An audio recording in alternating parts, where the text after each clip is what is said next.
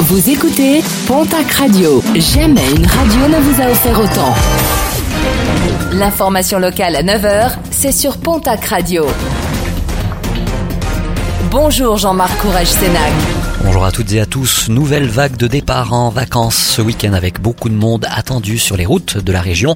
Un peu moins toutefois que la semaine dernière puisque cette journée de vendredi ne devrait pas poser de problème, ce qui ne sera pas le cas demain samedi avec une journée classée orange dans le sens des départs. Ce sera vert dimanche et comme d'habitude de nombreux contrôles sont prévus.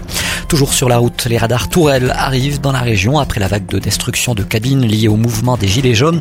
Les radars incendiés ou détruits vont être progressivement remplacés dans les Hautes-Pyrénées, trois Mesta Fusion 2 vont être installés à Ibos, Orlex et Nouillan. Un vrai chasseur de points. En plus de contrôler la vitesse de circulation, il peut repérer les infractions liées aux distances de sécurité, au franchissement de lignes continues, au port de la ceinture de sécurité et à l'utilisation du téléphone portable, le tout dans les deux sens de circulation. En sport cyclisme, le lancement de la 106e édition du Tour de France. Sur notre zone, il faudra attendre le 18 juillet pour voir arriver la grande boucle avec une étape entre Toulouse et Bagnères de Bigorre. Le lendemain, un contre-la-montre est prévu à Pau. Le 20 juillet, les coureurs partiront de Tarbes pour rejoindre le Tourmalet via Barège.